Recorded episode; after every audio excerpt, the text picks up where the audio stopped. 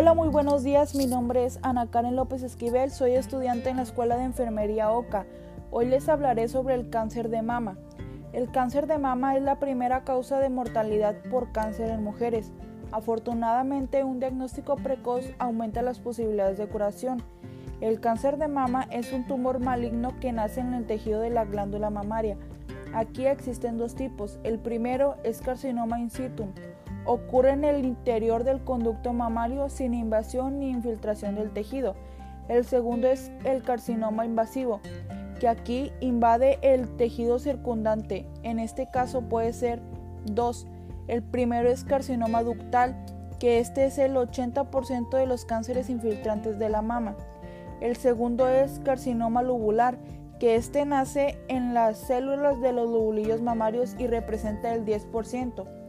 Algunos de los síntomas que puede tener la persona afectada puede ser cambio en el tamaño de las mamas, irregularidades en el contorno, menor movilidad de las mamas al levantar los brazos, alteraciones en la piel de la mama, cambios en el pezón, como bien puede ser que el pezón esté hundido, nódulos en las axilas. Otros de los síntomas que podemos tener aquí es cansancio, dolor localizado o dolor en las mamas a la palpación. ¿Cómo diagnosticarlo? Primeramente hay que hacernos una autoexploración y aquí les voy a explicar cómo, cómo se hace. Primero vamos a levantar la mano derecha bajo la cabeza y con las yemas de la mano izquierda palpamos con firmeza. Luego realiza con la otra mano. Movimientos concéntricos, movimientos verticales, palpar la axila y presionar suavemente el pezón para ver si no hay secreciones.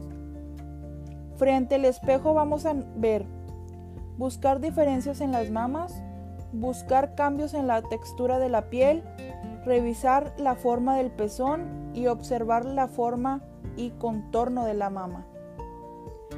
Otra puede ser mamografía que aquí confirma el 90% de los casos en fases precoces donde a veces no hay síntomas.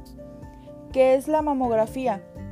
Esto es una radiografía en la mama capaz de detectar lesiones hasta dos años antes de que sean palpables.